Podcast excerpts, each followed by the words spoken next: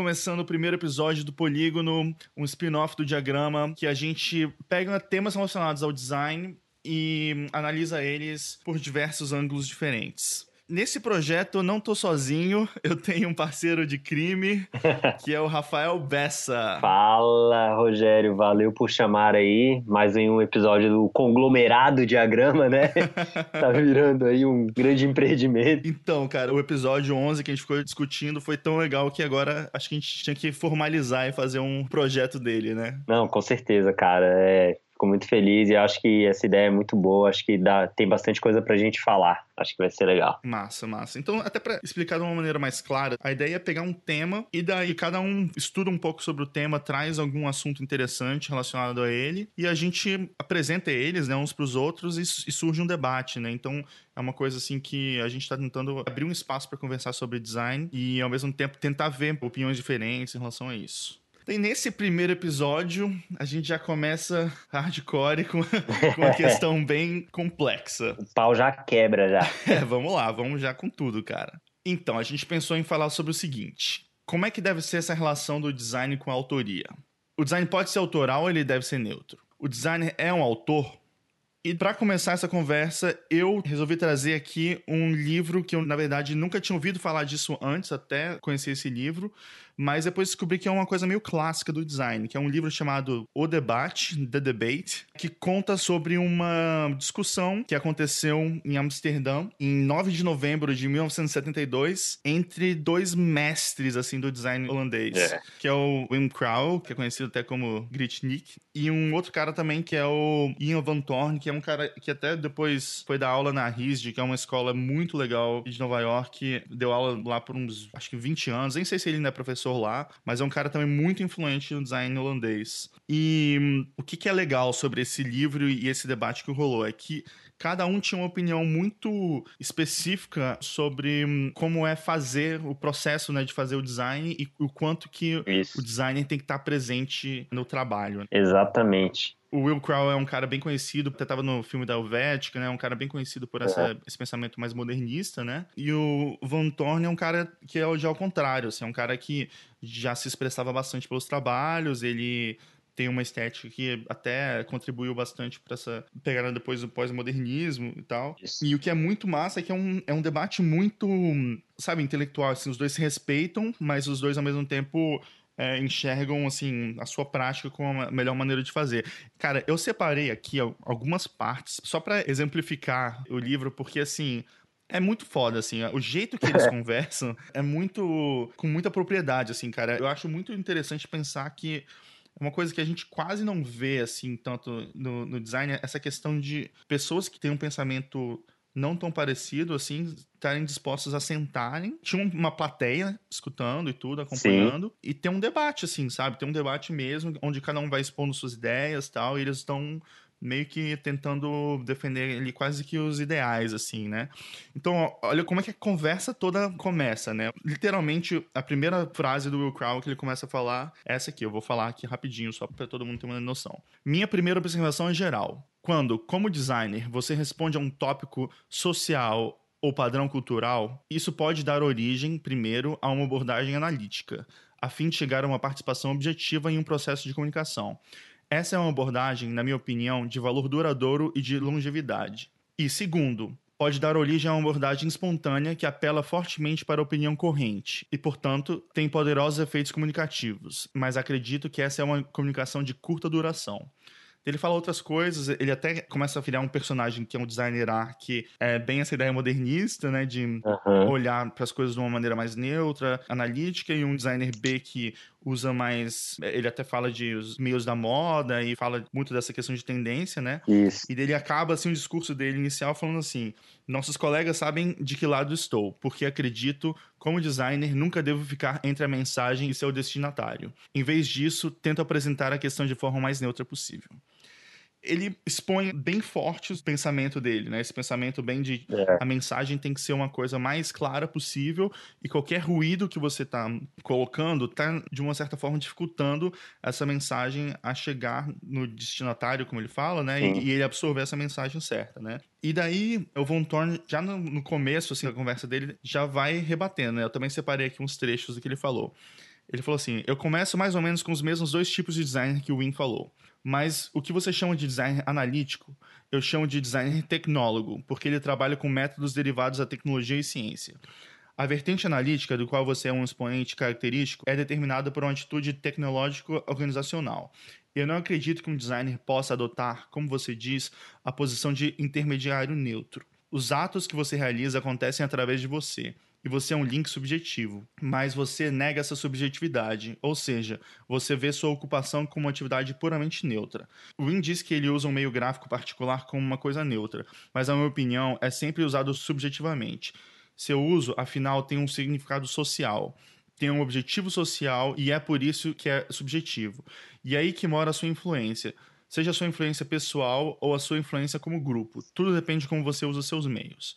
Então, o que o Van Thorn fala é exatamente que como não existe essa tal neutralidade e ele acha que tudo é sempre subjetivo, que se você sabe que você já está sendo subjetivo em relação ao trabalho, você deve usar isso de uma maneira que você amplifique o conteúdo que você está trabalhando e você seja muito ciente de que você tem uma posição social, você tem um contexto em relação a que você está fazendo aquilo. Então ele acha que você deve sim estar consciente em relação a isso e fazer parte desse trabalho. Cara, esse é um livro assim que é muito interessante essa discussão porque os dois designers estavam na época trabalhando para museus, museus diferentes. E aconteceu, calhou dos dois trabalharem na mesma revista, fazendo coisas diferentes. Os dois fizeram calendários para os museus, mais ou menos na mesma época. Os dois inclusive fizeram catálogos do mesmo artista que expôs nos dois museus em diferenças de tipo um ano, assim. O livro até começa a fazer isso no final, ele começa a comparar dois trabalhos dos dois designers e mostrar como é que cada um abordava praticamente o mesmo tema, entendeu? Como é que era fazer um calendário para o museu e também como é que era fazer um catálogo, por exemplo, para o mesmo artista com as mesmas obras, assim, né? E se eu não me engano, é, no dia que estava rolando esse debate lá no lugar onde eles estavam, estava rolando também uma exposição do Win Crow e quem tinha feito o material da exposição foi o Van Thorne. Ah, é? Não sabia disso. É, eu acho que sim, cara, e que foi mais um constrangimento, assim, do debate, assim, do dia. E o que eu fico de cara com esse livro, e todo mundo fala que é o grande lance desse livro, é a convicção dos dois e a maneira como eles defendem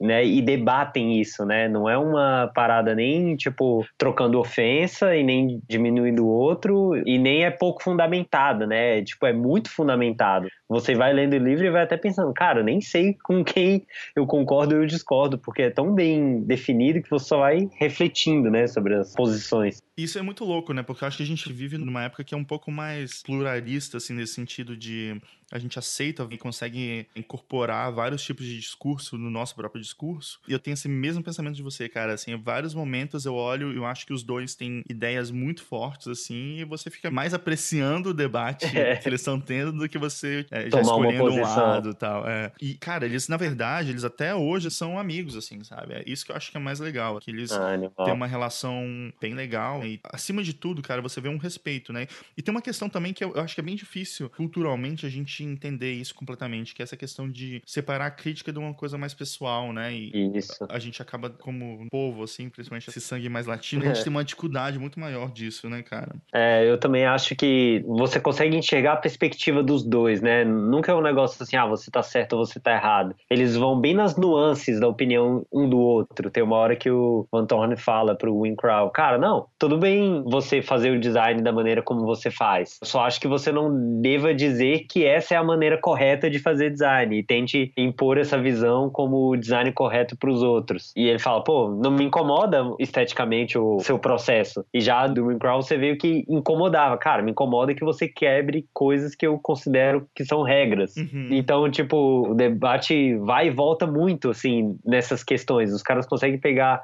algo que pra gente seria facilmente polarizado, né? E não, eles destrincham, vão ponto a ponto, lado a lado, até o fim do debate, do... e no fim eles não chegam num ponto comum. Uhum. Porque não é o objetivo de nenhum dos dois ali. Eles só estavam expondo os argumentos para justificar a posição de cada um, assim. Isso que é animal, assim. E como você falou, é algo até raro de você ver hoje em dia, né? Tipo, geralmente se o outro não leva em consideração sua opinião, a coisa já esquenta e já acaba, né, o debate. É, ainda mais hoje em dia, né, cara? O debate de Facebook é. Nossa, tipo, é. amo e odeio, né? Não recomendo. Olha, tem um sério problema, tem uma relação aí tensa, tento evitar, não recomendo. Cara, vamos fazer o seguinte, vamos ver também o que, que você trouxe. Eu acho que a gente pode daí no final, já com todas as informações assim, começar a discutir mais essa questão da autoria, porque eu sei que você também trouxe uma questão já de um outro viés. É, não, na verdade eu acho que assim, que são visões que acho que complementam esse dilema, né, do design deve ser neutro, o design deve ser autoral, deve ter uma identidade própria, deve ter um estilo próprio. Será que você consegue identificar né, o designer por trás daquilo? Isso é algo positivo, é algo negativo?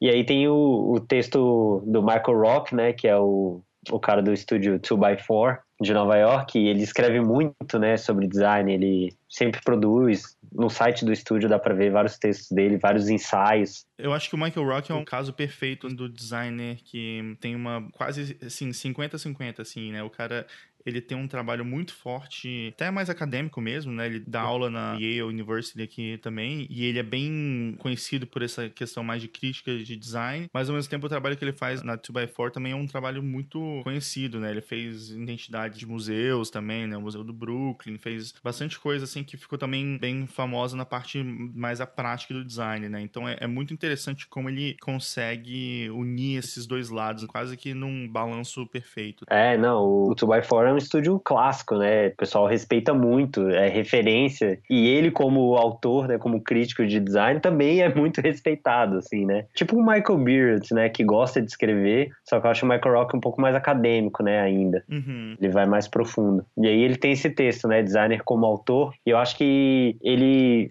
fica versando muito sobre o paradigma, né, da autoria no design, faz um histórico da teoria do autor, de onde vem essa ideia do autor e tal. Mas eu acho que ele cita algumas coisas que são interessantes para a gente tentar entender esse paradigma, né, da, da autoria ou não. E aí ele começa a falar da parte histórica que antes os textos quando eles eram anônimos, eles eram mais respeitados, né? Então tem o lance dos textos sagrados, né? Os Vedas ou a própria Bíblia, não sabia muito bem né, a autoria de cada um, isso dava um caráter de respeito. E depois, né, quando vem o Renascimento, assim, o Iluminismo, já o foco já é no homem, na humanidade do indivíduo, então já começa a ser uma coisa da propriedade intelectual. Esse texto é de fulano, já começa a vir um prestígio em relação a isso. É justamente também essa mudança nas artes também, com as pinturas dos artistas começarem a assinar e tal. É, exatamente. E aí ele fala que essa parada vai rolando até chegar o ponto do modernismo, né, no design. E aí a, a gente vê que tem um lance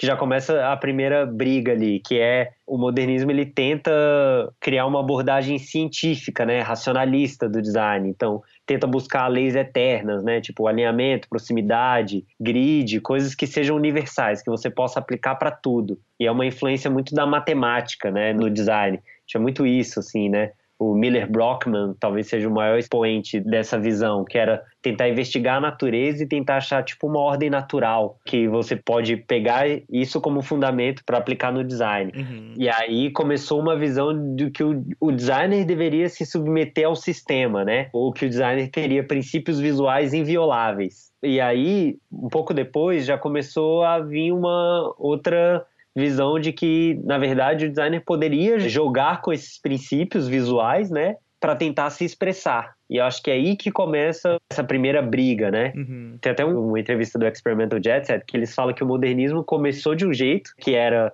os primeiros modernistas eles queriam fazer o, o, design ser uma síntese entre arte e função, misturar arte e design. E já no final do modernismo já veio uma ideia mais funcionalista, né, que é a função vem antes da forma. A função é a prioridade. E aí o Wim Crow é também um dos grandes expoentes né, dessa visão, que o design não deve ser uma síntese entre a arte. A arte é uma coisa e design é outra. E aí eu acho interessante que o Michael Rock ele começa a jogar várias reflexões, né, sobre design e autoria. Será que a gente tem uma visão dentro do design sobre o que seria o autor? Ele fala que a gente não tem um consenso na real, né, dentro do design. Ele até busca essa questão de olhar, por exemplo, para o cinema, né? E ele fala até que começou isso uma coisa que o Truffaut começou a tentar impor essa ideia de autor como sendo diretor, porque até antes disso, o diretor, o produtor, o cinegrafista, eles eram todos assim vistos com mais ou menos a mesma importância. Só que hum, ele começou a buscar essa ideia do autor como uma forma também de legitimizar o trabalho, né? Um método para elevar ele para ser considerado uma coisa que era baixo entretenimento como uma coisa das belas artes. Isso, tentou elevar o cinema como uma grande arte, como a pintura, né? Como é, exatamente. o teatro. E até teve um crítico que começou a falar que os diretores eles tinham que cumprir três critérios essenciais para eles serem considerados autores. Isso. Então ele vai lá e fala assim que eles tinham que demonstrar primeiro uma competência técnica, segundo ter uma assinatura de estilo, estilo que próprio. seria demonstrada em vários filmes. Isso. E depois ele fala também que talvez a mais importante fosse essa questão de como ele encarava os projetos, o tratamento que ele dava para os projetos, né? E se ele conseguia evocar um significado interior que era mais próprio, assim. Essas três coisas seriam o que determinariam se um diretor seria um autor ou não. Isso, é. E é engraçado que ele tentando fazer essa comparação, ele fala, primeiro, bom, se você pensar nessa soma, né, de domínio técnico e estilo próprio, você consegue ver isso no design. Na real, esses são geralmente os designers ou os trabalhos que são mais reconhecidos pela indústria, né? Um trabalho que tem um domínio técnico de excelência e que você consegue enxergar um estilo próprio. Aí ele fala, essa comparação dá para fazer no design, mas se você entrar num significado mais profundo do projeto, se, o, se aquele projeto propõe algo mais interior, um significado mais profundo, aí ele fala, aí a gente vai ter que começar a debater o que é esse significado mais profundo, né? Ou se, se o trabalho traz alguma crítica, ou se ele traz uma consideração profunda, né, sociológica do impacto que aquele projeto de design vai ter. E aí eu acho que ele começa a perceber que não dá para comparar tanto, né, o, o, diretor de cinema com o designer, né? Essas autorias diferentes, né, do É. cinema, da escrita, né, também. Sim, isso até me lembra, cara, um conceito do Pierre Bourdieu, também é um francês, é sociólogo, filósofo e tal. E- Ele é bem conhecido, na real. O pessoal fala que o- um dos autores mais citados nos trabalhos acadêmicos do Brasil é o Foucault, só que na verdade é o Bourdieu. Ele é bem mais utilizado. E ele tem um conceito de campus, que é, por exemplo, você pode ter um prestígio em determinado campo e não tem em outro, porque são critérios diferentes em cada campo. Daí ele fala no campo político e o campo acadêmico. O cara pode ser um exímio acadêmico e na política não ser tão bem sucedido.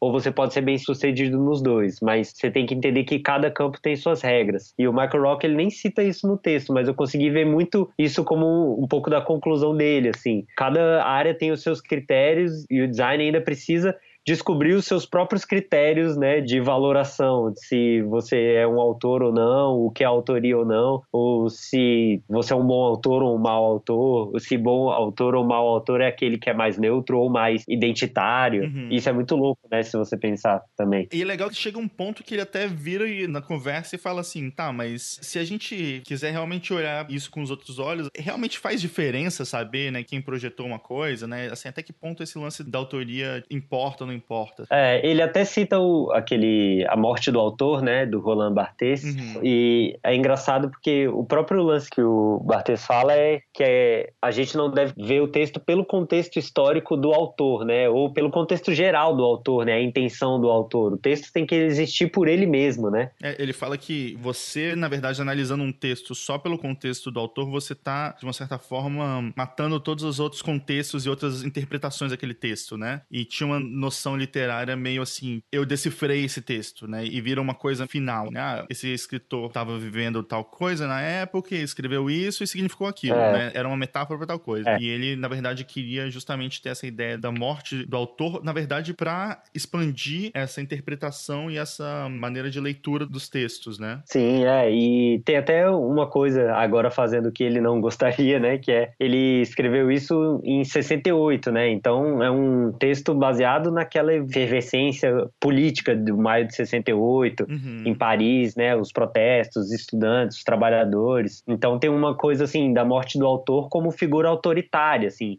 como a visão do autor é a que prevalece ou é a visão certa, né? Não tem visão certa. Aquilo é uma criação. Quando alguém ouve uma música e se identifica com uma determinada situação, não importa a intenção do cara quando ele escreveu aquela música, né? Ah, o cara escreveu a música para um cachorro, mas eu acho que para mim faz sentido para minha relação com minha companheira, o meu companheiro. Então, é, se eu focar na visão do autor, eu vou estar tá fechando o sentido daquela obra para um significado específico. E o que a morte do autor fala, o texto dele é não, o texto tem que estar aberto para vários sentidos. É autoritário você fechar a interpretação numa só saída, né? Uhum. E, cara, essa ideia de autoridade é uma coisa que eu acho que é bem interessante nesse assunto, porque é justamente que tanto os diretores de cinema quanto os designers estavam tentando fazer, chamando os designers e o trabalho como um trabalho de autor ou autoral, né? Porque enquanto essa prática de literatura já era milenar, né? Essas outras artes e áreas do conhecimento que estavam surgindo ali, na verdade, estavam tentando se impor né? E, na verdade, essa questão da autoridade que um autor dá, né, para a obra, eu produzi isso, eu sou o autor disso, né? Tem uma questão de pertencimento e de quase que respeito, né, de uma pessoa a partir de uma obra e tal, né, que foi usada, na verdade, pelos designers e pelos diretores para tentar, na verdade, socialmente ser reconhecido como área, né? Isso. E aí ele até cita os aspectos negativos, né, dessa visão do autor como figura central, inclusive no design, né? Então tem essa coisa, né, do autor como guardião da obra uhum. versus o leitor. Então uhum. não é uhum. uma obra aberta, horizontal, né? O autor está num patamar acima de quem está só vendo aquela obra. Ele cita também que tem o lance do gênio, né? Então, o autor, como aquele cara, né, espetacular, que todo mundo coloca num pedestal, e o status que vem com isso, né? Se você é um designer famoso, já começa a vir uma relação de poder, e também isso contribui para que os trabalhos de determinado designer tenham um valor meio mítico, assim, né? Uhum. Então, tem, a gente vê muito, ah, só porque o trabalho é de fulano de tal, todo mundo curtiu, mas na verdade ele, esse trabalho nem era tão relevante assim é, ele diz que você dá esse poder, ou colocar o autor como figura central, dá para ele um poder que tem umas implicações negativas mesmo, né? Uhum. E aí ele até pergunta: será que a gente não deveria estar tá caminhando para uma questão onde não faz a diferença quem desenhou aquilo, né? O design, que me lembra aquele lance do Dieter Rams, né? Que é um modernista que fala: ah, o, o ideal é o menos design possível, né? Quanto menos você interferir, melhor. Só que é engraçado que o Michael Rock chega nisso com uma visão pelo outro lado, né? Uma crítica por outro lado, que é o autor como uma figura histórica também, né? Porque até se você pensar a história do design, foi isso que a gente tem feito, né? Quando a gente pensa Máximo Vinelli, né? Os próprios expoentes do modernismo, eles são ícones, né? Uhum. A gente celebra muito a autoria deles, né? Dos uhum. trabalhos dele. Pô, esse cara Carl Gessner, você fala, pô, ele adora os trampos desse cara, a maneira como ele resolve os problemas, né? E aí ele depois cita, né, três sugestões de como ele acha que a gente deveria entender o designer, né? Não como autor, mas como um, um tradutor, como um performer ou como um diretor. E cara, isso eu acho muito massa, porque eu sinceramente não acho que analisar o designer como tradutor ou performer ou como diretor consiga ser uma solução, digamos assim, para ao invés invés de chamar de autor, você deveria hum, chamar de trabalho de tradução, ou de performance, ou de direção, um trabalho de design. Mas acho que ele mostra alguns pontos que são muito interessantes, porque eu acho que eles quebram um pouco o motivo pelo qual a gente acredita que o, designer autoral é autoral, assim, pelo menos Sim. na minha concepção. Que ele fala muito dessa questão de, tipo assim, você dá o mesmo briefing para várias pessoas, né? Porque ele fala Sim. essa questão, por exemplo, do tradutor como alguém que, primeiro, tá trazendo um espírito da época que ele vive, e também está tomando várias decisões de criação mesmo, né, na tradução. Então ele até fala é uma tradução de 200 anos atrás e uma tradução de hoje em dia vão ser completamente diferentes, porque o mundo mudou e existe esse contexto também do tradutor na tradução. Sim, tem o lance também da tradução de até na literatura, no meio literário, tem esse lance de ah, quem traduziu, porque nunca vai ser perfeita, né, a tradução de um texto para outro. Então, quando você vê, ah, é Neruda, traduzido pelo poeta Ferreira Goulart. Então, a galera até bota isso nos livros, né? Então você fala, ah, por essa ótica, a tradução vai assumir uma outra visão do que se fosse por outro tradutor, né? Tem até um, um ditado clássico, né, em italiano, que é tradutore e traditore. O tradutor é um traidor, uhum. porque ele nunca vai traduzir perfeitamente o texto, tá ligado? Nossa, nossa, legal. Ele sempre, quando ele traduzir, ele vai dar uma traída ali no original, mas porque ele tá tendo que adaptar aquilo para a língua dele, que nunca vai ser a mesma coisa. Então ele vai ter que ter a licença poética de colocar né, o dedo dele, né, a visão dele naquela tradução. Então, e, e, eu acho que isso é animal, porque se você pensar em neutralidade ou identidade no design, eu acho que é muito mais a questão assim, é impossível ser neutro. É, se você uhum. pensar tradução, é isso. É impossível a tradução ser neutra ou a tradução ser perfeita. Então, quando você pega um projeto de design, a maneira como você resolve aquele problema não tem uma, uma maneira correta, um único caminho.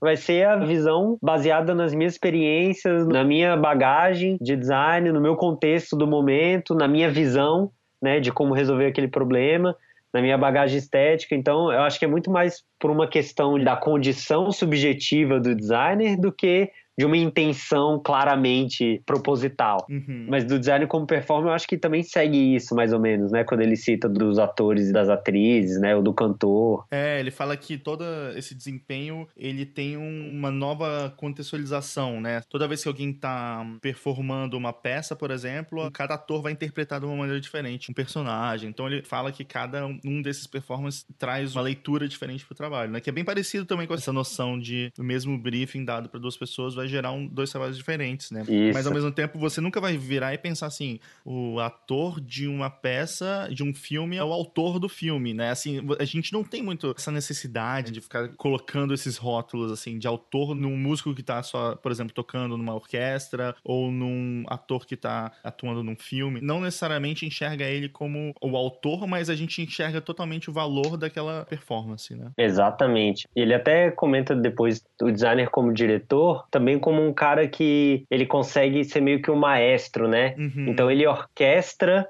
né, vários elementos daquilo, daquele projeto. Então o diretor de filme ele tem que pensar a fotografia, a direção de arte, o roteiro, a atuação, né, o casting e fazer tudo funcionar ali dentro daquele, daquele objetivo, né? E ele fala que o designer seria meio que isso, né? Esse maestro que vai orquestrando né, diferentes elementos, às vezes e ele cita, né, principalmente grandes né, é, projetos, projetos né? né? que é para o público de massa, publicidade, mas não só, né? Então você tem que orquestrar várias coisas, às vezes fotografia, às vezes ilustração, às vezes é um sistema de design complexo, né, com várias aplicações, com vários desdobramentos. Então ele fala que o design também às vezes ele é um diretor colocando a visão dele sobre aquilo, né? Ele comenta também né, sobre o lance do cinema que o diretor está sempre tentando aperfeiçoar aquele mesmo filme, né?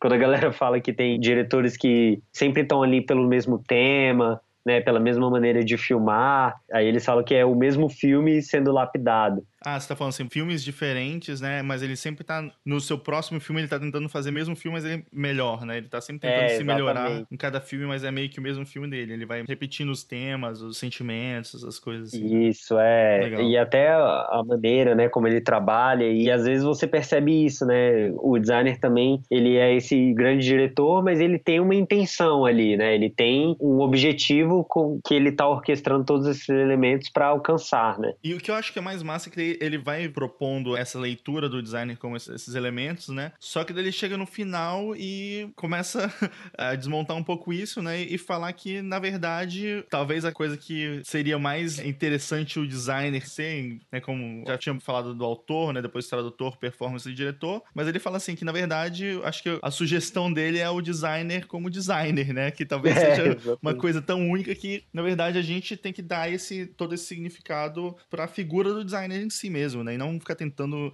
encaixar esses outros rótulos de rótulos. autoria que veio principalmente da literatura, né? E essas outras terminologias de outras áreas para o design, né? É, acho mais que ele meio que fala assim, tá, e quem que pode fazer, orquestrar diferentes elementos, traduzir diferentes coisas para uma mensagem mais clara, performar diferentes conteúdos de uma maneira única essa figura é o designer. Quem que pode fazer isso tudo, né? Quem pode ser um diretor, um performer, um tradutor e um autor?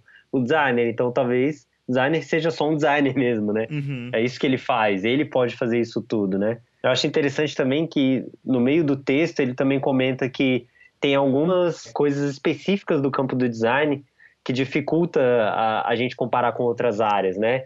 Que é, por exemplo, tem o lance do design ser um serviço, né? Uhum. que é um, um, ponto importante em outro debate, né, que a gente falou no episódio do diagrama, que é do Joe Duffy e do Tibor Kalman, né? Uhum. E aí que é sobre o designer ser comercial ou não, né? O quanto ele deve ser comercial ou não.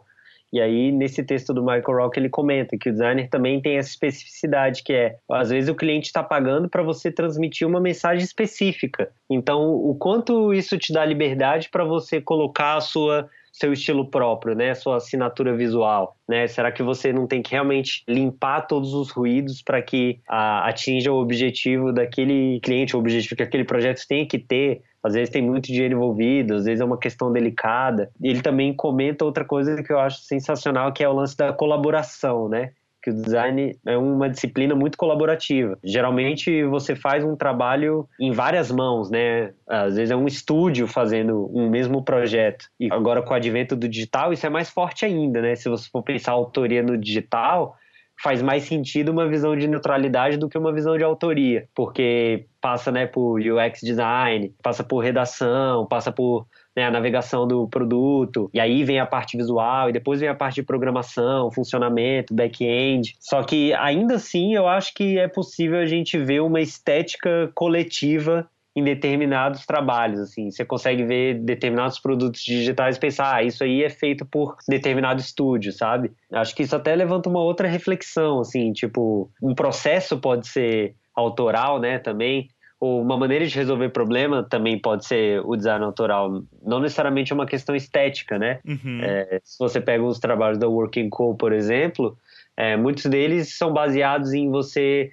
deixar a função principal daquele produto digital ou daquele aplicativo, daquele site, daquele hot site, como o destaque. E todo o resto é secundário. Então, você pega o Virgin America, que é o trabalho né, de maior visibilidade deles e de maior expressão, é isso, né? É tirar tudo da tela e deixar só a função principal o site que eles fizeram pro Metropolitan, aí você percebe isso também e aí você começa a ver um padrão, né? E não só isso, né? Porque a maneira que eles constroem esse projeto, tanto internamente quanto os reviews com o cliente e o método de prototipagem que eles fazem, né? Ao invés de. Acho que eles nem têm apresentação, eles só fazem tipo protótipo e vão é. mostrando é. pro cliente e tal.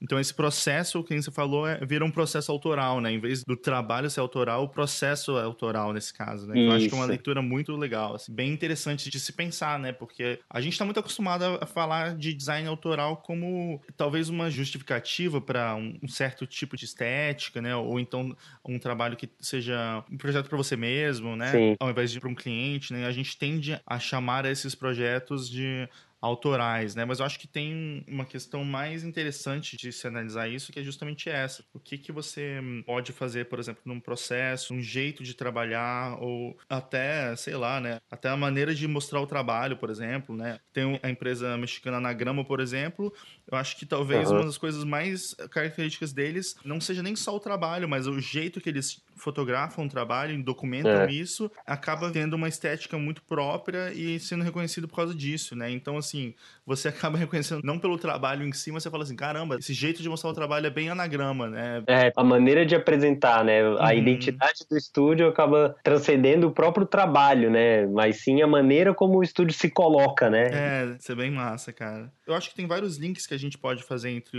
os dois textos, né? Assim, o, o livro e o texto do Michael Rock. Porque você já até começou a falar alguma coisa agora que eu acho que já começa a um, se posicionar em relação a, ao primeiro texto do debate, né? Que estava falando dessa ideia de ser muito difícil um trabalho ser completamente neutro, né? Até como esse exemplo da tradução que você falou, né? Que cada tradução uhum. tem uma perda, né? Já existe algum ruído ali de alguma forma. Então, Sim. eu acho que os extremos são bem complicados, né? É impossível você ser completamente neutro, e isso eu acho que é um ponto de partida nesse pensamento. Sim. Mas também, ao mesmo tempo, eu acho que se você também está muito mais preocupado nessa questão de direcionar essa mensagem para o que você quer falar, né? Você também corre o risco de criar um ruído muito grande que a mensagem original não consiga ser nem captada. Assim. É, tem uma metáfora interessante, acho que até já te falei isso, que é o Mário Quintana, né? O poeta um cara que estava escrevendo, um aprendiz, assim, um poeta iniciante, mandou uma carta para ele perguntando, né, dicas, né, para ele escrever bem e tal, para como ele deveria escrever, como ele deveria começar. Daí o Quintana fala, cara, eu não tenho nada contra poemas modernos, né, que são desconstruídos, mas para você fazer um poema desconstruído, você tem que fazer um soneto. Então, eu penso muito no design como isso, né? Para você fazer um design desconstrutivo, você tem que saber construir, uhum. você tem que saber os fundamentos, né? Daquilo ali para você saber quebrar essas regras. Tem que saber as regras para saber quais quebrá-las para atingir o determinar o resultado que você quer. Então, eu entendo até a crítica do Win quando ele fala das tendências. Às vezes a gente vê umas tendências de design, né? Determinada fonte, determinada diagramação, o jeito de aplicar as cores. E às vezes você consegue ver que aquilo é muito datado, assim, que aquilo faz sentido para aquela época, mas que mais para frente não vai durar. E aí você percebe que é baseado nisso, né? Se você respeita os fundamentos do design ali e trabalha e desconstrói um pouco, ou se é só algo totalmente aleatório, assim, né? O diferente pelo diferente. Então é isso que você está falando. Tem o extremo, né, da extrema neutralidade ou, ou né, de abraçar os princípios visuais como absolutos, e do outro lado também tem, né, que é um pouco a discussão da Helvética, né? O Vinheri fala muito isso. Ah, o pessoal quis mudar só por mudar, né? Eles nem tinham um objetivo na cabeça, né? Eu acho que é uma questão que está um pouco presente aí, né? nesse debate. E eu fiquei pensando até nesse lance do texto do Barthes, da morte do autor, que esse lance de você, na verdade, tirando um pouco o autor, você ganha uma pluralidade de interpretações, que tem uma questão interessante disso em relação ao design também, né? Porque pensa num pictograma, né? Então pensa, por exemplo, num pictograma de banheiro, um homem de pictograma. Sim. O que eu acho legal em relação a um design assim é que, na verdade, ele é bem amplo, né? Uma pessoa Sim. negra, uma pessoa branca, uma pessoa uhum. é, de várias etnias diferentes vão conseguir se conectar com a imagem. Uma pessoa uhum. alta, uma pessoa magra, ele consegue representar várias pessoas que talvez se você tentasse ser mais expressivo e colocar um, algum elemento que fosse um pouco mais marcante, você estaria limitando, né, essa interpretação do design. Então tem Sim. essa relação também de quanto mais você coloca o autor e você expressa esse contexto dele, né? Mas você também tá tirando um pouco interpretações, né? Acho que um modernista nunca falaria que ele quer que o design dele seja interpretado de várias maneiras possíveis, porque isso uhum, vai sim. contra essa ideia da claridade da informação. Mas se você tem uma caixa vazia, você consegue preencher aquilo com o que você quiser, né? É, Criar em cima significado, daquilo, né? Um significado. Você, você, é, você tá colocando esse significado pessoal, né? Sim tem um balanço ali que, que talvez seja interessante nesse sentido também, sabe? Do meio termo entre os dois. É, não, com certeza, cara. É, e um outro lance que eu tava pensando é que se você tem vários designers e cada um tem um, uma maneira de enxergar né, o projeto, por exemplo. Né? Então, imagina que você tem ali o designer A, B e C, e cada um tem um, um jeito bem diferente de encarar o projeto e daí, dependendo do que você quer do resultado final, você né, chama um ou chama outro baseado no escopo de trabalho deles tal, né? Sim. Eu fico me perguntando se essa questão da escolha do design talvez não seja uma das maiores decisões de um projeto, você tá entendendo? Assim, que Sim. uma das principais questões do resultado final do projeto tá justamente nesse início, né? De qual designer vai, vai fazer ele.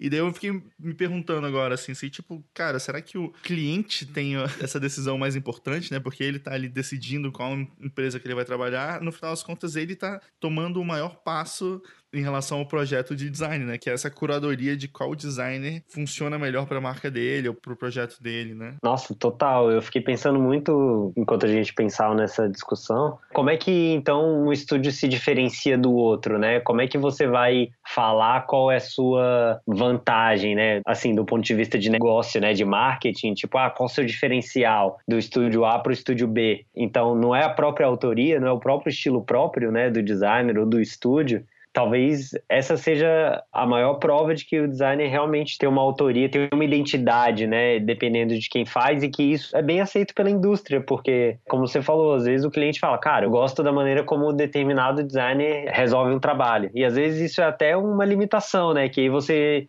tenta fazer algo diferente, algo que você nunca fez, e o cliente fala: Não, cara, eu quero igual os seus últimos trabalhos, igual esses trabalhos aqui. Às vezes, até esse lance da colaboração que a gente falou, né, de fazer um projeto com vários designers, de ser uma construção coletiva, né, não é um autor que vai fazendo, são várias mãos que vão tomando diversas decisões em conjunto e no final chega num ponto, às vezes o cliente é um desses colaboradores, é uma dessas mãos desse projeto, né? E às vezes a decisão que ele toma é a que tem maior peso, né? Uhum. Às vezes o, a propriedade, né, o ownership do projeto é, é, dele, né? Você falou uma coisa legal agora também que me lembrou de uma coisa importante para mim, que eu acho que meu ponto de virada na faculdade, que eu realmente decidi ali mais ou menos o tipo de coisa que eu queria fazer, foi o momento que eu percebi, eu comecei a pensar nisso e eu percebi que a maioria dos designers que eu gostava, eles tinham um trabalho bem específico, assim, sabe? Então comecei a listar quais são os meus designs preferidos, sabe? Uhum. E daí, naturalmente, quando você vai fazendo isso, esse exercício, você percebe que todos eles vão ter uma característica meio própria. É difícil você falar assim, eu gosto de tal pessoa porque a pessoa é pau para toda obra, assim, é, é, é mais fácil você pensar assim, ele tem um ponto de vista em relação ao trabalho dele, né? O, o, conjunto de trabalho, pelo menos, né? E daí, a partir daquele momento, eu falei, cara, então eu também tenho que tomar um ponto de vista e não necessariamente criar um estilo, assim, mas eu acho que uma abordagem pro design. Então comecei Isso. a ver mais ou menos o que eu me identificava mais e comecei a trabalhar mais naquela direção. A gente fica pensando em vários designers que são, sei lá, né, tipo os mais rockstars, assim, da, sabe, de, sei lá, Paula Schera, ou Stefan Segmaster, sabe? A maioria deles tem uma característica muito própria em relação ao trabalho deles, que você tá chamando eles porque você quer aquele ponto de vista pro seu projeto. É, então, eu fico pensando nisso também. É engraçado, né? Porque se você pensar os trabalhos do Wim Crow, ele fala, né, que é, ele é o gridnik, né, o cara louco pelo grid, mas esse, na verdade, é a grande identidade dele, né, eu acho. Uhum. É, eu não acho que o trabalho dele seja aquele mais do mesmo dos cartazes modernistas, que é helvética ou tipografia tipografia sans em tudo, só cores primárias, mais ou menos alinhado à esquerda. Não, pelo contrário, ele é tipo muito criativo, né, na maneira como ele constrói os grids dele e preenche, né, de uma maneira diferente ao mesmo tempo tem esse lado do tédio, né? Que é esse lance, se você seguir muito a mesma receita, vai ficar tudo igual. E aí você vê isso em vários trabalhos de identidade visual, né? Às vezes você vê as marcas que seguem aquela mesma estrutura, mesma maneira de apresentar, as mesmas cores. Até no design digital você vê muito teve esse lance do flat design, né? Uhum. Que é esse estilo, né? Todo mais sem sombra, né? Sem grandes efeitos, né? Sem volume, né? Um design sem volume nos elementos visuais. E aí veio já, logo em seguida já veio a crítica. Pô, todos os sites parecem iguais, todos os sites de startup parecem iguais. Aí já veio de novo uma discussão sobre originalidade, né? sobre posicionamento de marcas. Se o site de todas as marcas são iguais, então elas são todas iguais. E veio esse lance também de tipo, pô, será que a função de novo é o principal? Será que focar o design designer no usuário é deixar todas as páginas iguais. E eu acho que são duas coisas interessantes de você perceber. O lance de você achar que está sendo neutro e, na verdade, você está sendo muito autor. Uhum. E o lance de você ser neutro e você realmente não tem identidade nenhuma e está fazendo algo muito pouco relevante que talvez nem funcione, sabe? É porque eu acho que esse lance do neutro, a maioria das vezes a gente enxerga como essa questão do minimalismo, que, como você está falando, é quase um estilo por si só, né? Isso. Mas eu acho legal quando a galera consegue realmente absorver esse pensamento modernista né? Você estava citando o Experimental Jet Set, eles têm, por exemplo, um dos trabalhos que eu acho que é um, um, trabalho fantástico de design mesmo, que é a camisa dos Beatles, né? Que, assim, virou uma coisa, que é aquela camisa do Paul, and John, and George, and Ringo, né? Ringo, e que isso. virou, tipo assim, uma das camisas mais copiadas, com né, vários é, tipos de nomes diferentes e tal, mas que surgiu dessa ideia de alguém virou para eles e falou assim, quero que vocês façam uma camisa de banda, né? E uhum. aí acho que a ideia deles não foi assim, como é que a gente pode usar a Helvética nessa, nessa camisa? não foi assim o pensamento, foi todas as camisas de banda que a gente vê tem os integrantes da banda, né? Então eles pensaram uhum. assim, como é que é a ideia básica de uma camisa de banda, né? É você Isso. literalmente colocar todas as pessoas da banda listadas numa camiseta, né? Sim. Então eles conseguiram fazer isso sem precisar da imagem, por exemplo, da banda, mas conseguiram alcançar esse, de novo, esse e que é legal é isso que a gente estava falando, né? Pode ser uma fase do começo da carreira dos Beatles mais pro final, né? Que tem estéticas uhum. diferentes, mas ao mesmo tempo tá representado ali, né? Em Helvética, né? Numa camisa uhum. mega simples, mas que é muito poderosa. E é tão poderosa que acabou virando um ícone para várias coisas, né? Todas as vezes que as pessoas querem mostrar alguma coisa que eles gostam, tudo, tem a camisa assim do Chaves, tem camisa de é, todo jeito. Não, assim, tudo, de revolucionário, né? É. Mandela e Guevara e É, exatamente. É, não, e eu, eu também acho que é, tem também isso do modernismo enquanto modo de pensar, né? Que o Experimental Jet Set é muito isso. Eles sempre tentam sintetizar aquela ideia ao elemento mais básico possível, né? que resume tudo. E tem muito isso no trabalho deles. Às vezes é, é um W, né? Igual o trabalho para o Whitney Museum. Às vezes é uma seta, né? Às vezes é só um, um círculo escuro. Às vezes é, é só uma frase, uma palavra. E eu acho que aí já tem também o lance autoral deles é trazer a camada da influência do punk, do underground, né? Uhum. Você tem, você vê muito essa estética de zine, né, de capa de disco deles assim. Cara, e a maneira que eles pensam, acho que é muito foda, assim, né? Porque, por exemplo, eles têm um, um papel timbrado deles, é uma ideia fantástica, porque eles têm três integrantes, né? Então, o que, que eles fizeram? Eles pegaram um papel, tipo um papel normal, e eles imprimiram de um lado, assim, no canto superior esquerdo, né? Botaram informação daquela pessoa, o nome da empresa, o nome da pessoa, o telefone e tal. Daí eles viraram o papel ao contrário e pegaram informação de outra pessoa e colocaram ali. E depois viraram o papel do outro lado e colocaram em cima. Então, dependendo de como você coloca esse papel na impressora e você imprime, ele o mesmo é papel. a identidade ele... de um membro. É, ele serve para aquela pessoa, entendeu? Então, esse tipo de pensamento, assim, que é um pensamento muito modernista nesse sentido de como, de novo, né? Como é um papel timbrado de um designer, né? Como é que eu posso uhum. repensar esse objeto em si, Isso. o uso dele, assim, né? Mas, ao mesmo tempo, ele tem essa questão de minimalista, mas ao mesmo tempo ele tem um quase que uma piscadela ali, né? Ele tem um elementos é. também de ironia, de coisas bem características Isso. do pós-modernismo também. Que eu acho que é uma mistura, né? Talvez seja mais um exemplo dessa época que a gente tá vivendo, né? Que é um pouco assim, absorvendo um pouco de todos esses lados. É, total. É, eu acho que esse é o grande lance, assim, hoje em dia, né? Design, ele não tem escolha entre ser autor ou não. Ele sempre vai trazer toda a construção social dele, o momento histórico, a própria condição de vida dele, de classe social, de subjetividade, e o trabalho vai sair com aquela marca, sabe? Com aquela visão, né? E por mais que você tente ser neutro, nunca vai ser. Ou por mais que você tente ser autoral e criar um estilo próprio, esse estilo sempre vai estar ligado às suas experiências pessoais que te fizeram chegar naquele estilo, assim. Então, quando você pensa esse modernismo neutro, né, das regras básicas que você não pode violar e que você tem que manter, que tem muito disso hoje em dia também, né? É, não, você tem que. A marca tem que ser assim, as regras, né, para aplicação uhum. tem que ser assado, a tipografia, o alinhamento, né, o entre linhas, o entre letras, o leading, o kerning, tudo isso. Mas se você parar para pensar, tem uma questão muito mais estética que acaba influenciando a questão da função quando na verdade deveria ser o contrário, sabe? Só que não. Uhum. Acaba saindo da maneira com que da bagagem com que você tem hoje em dia. Que eu acho que é essa leitura errada do modernismo hoje em dia das pessoas, né, de encarar simplesmente como uma questão estética mesmo, né? Em vez de pensar como um pensamento modernista, é simplesmente pensar assim, ah, eu tenho que usar fontes de uma determinada maneira ou então não usar sim. outros recursos, né? Por exemplo, não pode ter volume em botão, né? Coisas assim, bem tipo sim, é. que é, sei você lá, cria umas regras. É, exatamente. Mas que depois de um tempo também acaba virando só um estilo, né? E é difícil as pessoas quebrarem um pouco isso, né? E pararem para repensar um pouco o porquê elas estão fazendo aquilo, né? É, exatamente. A gente tem que pensar, às vezes o lance da autoria é muito mais o critério, né? Quais critérios eu vou usar? Que postura eu vou assumir em relação a esse trabalho?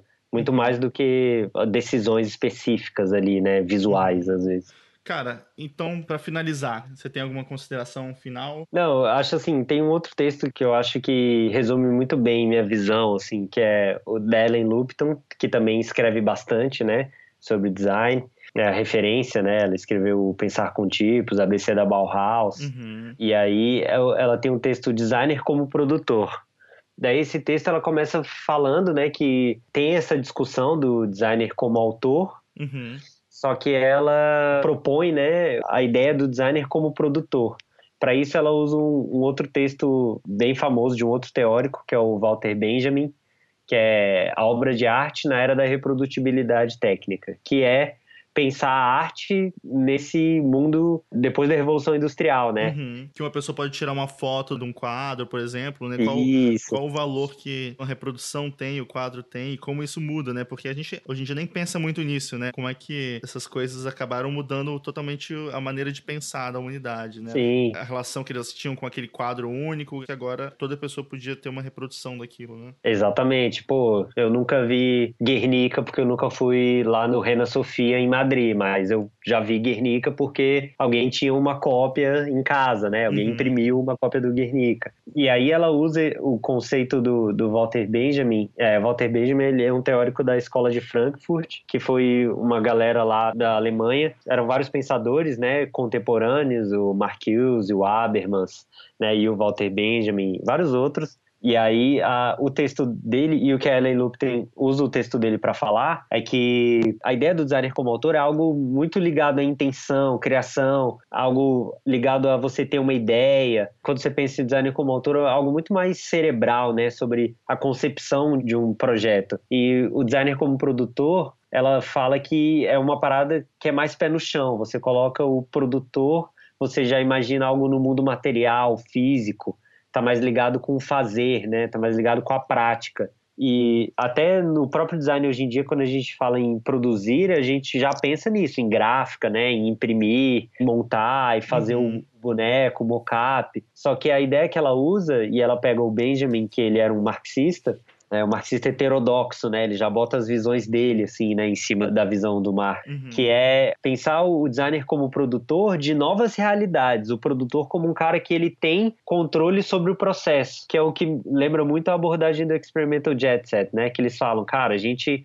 nunca vai fazer nada que seja falso, que só exista no meio digital. A gente deixa claro que tudo que a gente faz é um papel, é físico, existe no mundo real, né? A gente odeia esse lance do mocap, esse lance do, né, do conceito no mundo das ideias, né? Uhum. E a gente acha que o design ele tem esse papel de formador do ser humano, né? O, o ser humano ele é formado pelos seus arredores. Então o design tem esse papel de formação humana. E aí o texto dela em Lupta ela fala, cara, eu sugiro que o designer como produtor, que é um cara que se apropria, né, coletivamente, né, das tecnologias novas que estão aí e democratiza essa produção. Não é mais uma relação, né, vertical, né, o designer em cima e a galera embaixo, mas sim todo mundo utilizando as tecnologias e as condições materiais que a gente tem no nosso tempo para fazer design e para construir outras realidades de mundo. Até porque na época do texto do Benjamin também, para o designer poder participar de todos esses processos, ele tinha várias outras profissões, né, ali no meio, né? Tinha o- Isso. o cara da tipografia, tinha o fotógrafo, mas ele até falando sobre o designer dominando esses métodos de produção, ele, na verdade, até conseguiu enxergar muito o que acontece hoje em dia, né? Que você, com o Isso. computador, com tudo, você tem um controle de todas essas etapas, né? Você tem um controle da tipografia, de como fazer várias coisas que antigamente, principalmente quando ele escreveu, ainda era uma coisa muito descentralizada, né? Tinham várias pessoas fazendo esse trabalho, né? É, e hoje a gente até vê, né, um pouco começando já essa visão um pouco mais democrática, né, de fazer design, de produzir, que é, você vê, tem a- essas feiras de impressos, feiras de gráfico no mundo todo, né, tem em Nova York tem a New York Book Fair, tem a Brooklyn Book Fair também, e em São Paulo tem a Feira Plana, né, que é gigante, e que também tem fotógrafos, tem editor independente, tem várias publicações e que é basicamente isso, né? Pessoas que eram só consumidores se tornando colaboradores, né? Uhum. Então, é, você não é só um mero consumidor de uma pessoa que está ali, né, num patamar acima do seu, que está criando coisas para você consumir. Você mesmo vai produzindo. E eu acho que mais importante do texto dela é a conclusão que ela fala que para um designer se tornar um produtor, ele tem que dirigir o conteúdo navegando pelos sistemas sociais, estéticos e tecnológicos da comunicação de hoje em dia e navegar sobre isso de uma maneira crítica, né? Que eu acho que é a maneira como também o design está caminhando para ser, né? Ter uma visão mais crítica sobre a, o impacto daquele projeto, Uhum. com quem ele vai falar, qual o impacto daquilo. Antes a gente fazia determinado produto para determinado público, hoje a gente já pensa, mas esse público precisa disso? É, Ele quer isso por quê? Pela condição social dele ou porque realmente isso vai ajudá-lo né, na vida? Isso é supérfluo ou ele tem uma função social? Então acho que o designer como produtor também é isso, é, o, é um designer que vai pensar na função social do projeto, né? A gente vai superar essa fase de produções supérfluas, pensada só para o comercial e o próprio design ele vai criar novos tipos de projetos, um outro nicho de design né, que vai estar tá para além dos projetos comerciais, para além do design só como serviço, só para marcas, né? Ele vai ser um design pensado para a humanidade, né, de humano para humano, né?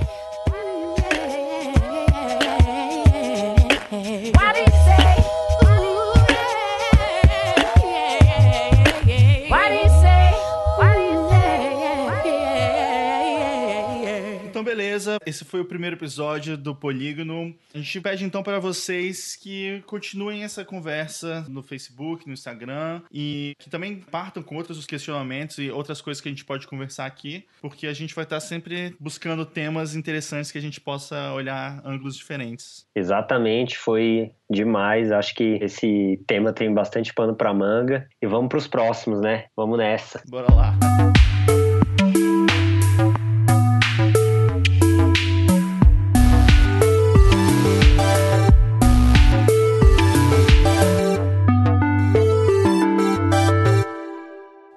Sabe o que é mais impressionante de tudo que a gente discutiu aqui? É que a gente passou esse tempo todo discutindo sobre design e autoria e a gente não citou David Carson, cara. Acho que foi um. Não. Sim, cara, total.